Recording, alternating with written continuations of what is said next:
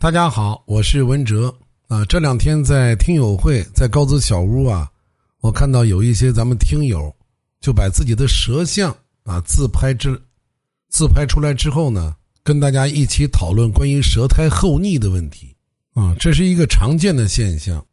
所以今天我给大家来讲一讲这个舌苔厚腻啊，有口气、大便不通，应该如何去食疗啊？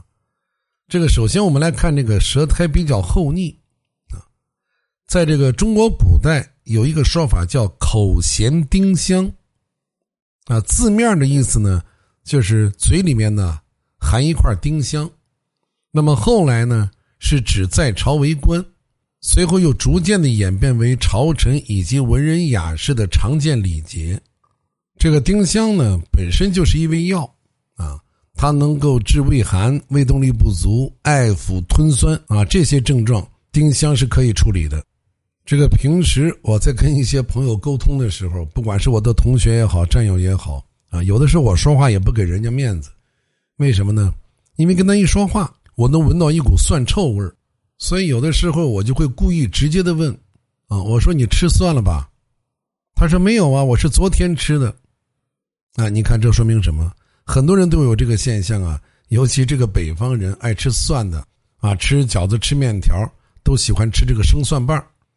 那你昨天吃的蒜，今天还有味儿，说明什么？说明他昨天吃的东西还在胃里面待着，还没消化呢。啊，所以如果你舌苔厚了啊，消化不良又有口气，不妨含一点丁香。啊，那除了丁香呢，还有几个非常好的香料也非常不错。一个是白豆蔻，啊，豆蔻年华这个豆蔻，白豆蔻本身就是一味非常好的化湿药。它可以治疗诸如肠胃的不蠕动啊、湿气太重的症状啊。白豆蔻不辣，嚼碎了呢，含在嘴里面很清香，多含一会儿。所以我个人感觉，白豆蔻呢还有一种偏凉的香味儿。那么，如果你的舌苔实在是太厚了，那么你就嚼这个比白豆蔻效果还好的草果啊。我在咱们听友会给大家讲过一些食疗方啊，但是也有一些听众认为。这个药膳很难吃啊！你看现在做餐饮买卖的，经常打药膳的这个名号啊，有什么药膳鸡呀、药膳七锅，但是呢，大家觉着不好吃啊。自己做的一些药膳呢，好像也难以下口，对吧？但是为什么用一些中药卤出来的肉却非常好吃呢？因为中药啊，只有用对了，肉才会好吃。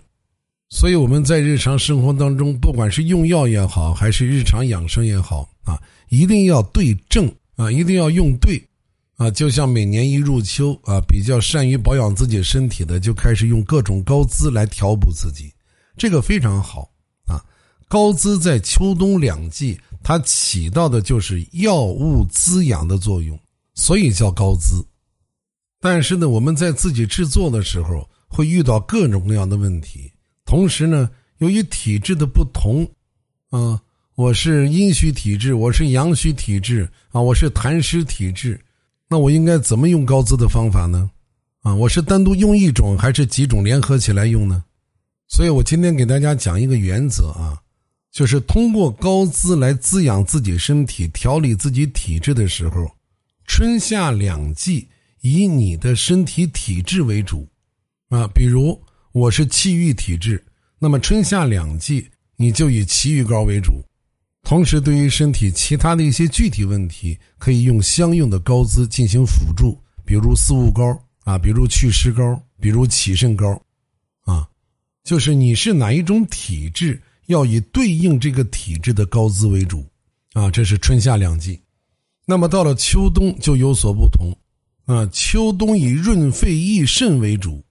啊，与你体质相对应的高滋为辅，这个为辅呢，不是不重要了，不是次要，是辅助的意思啊。这样的滋补效果是最好的啊。在五行当中，这个肺属金啊，金克什么呢？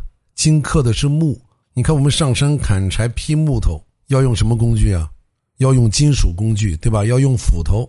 那么我们的五脏肝就属木。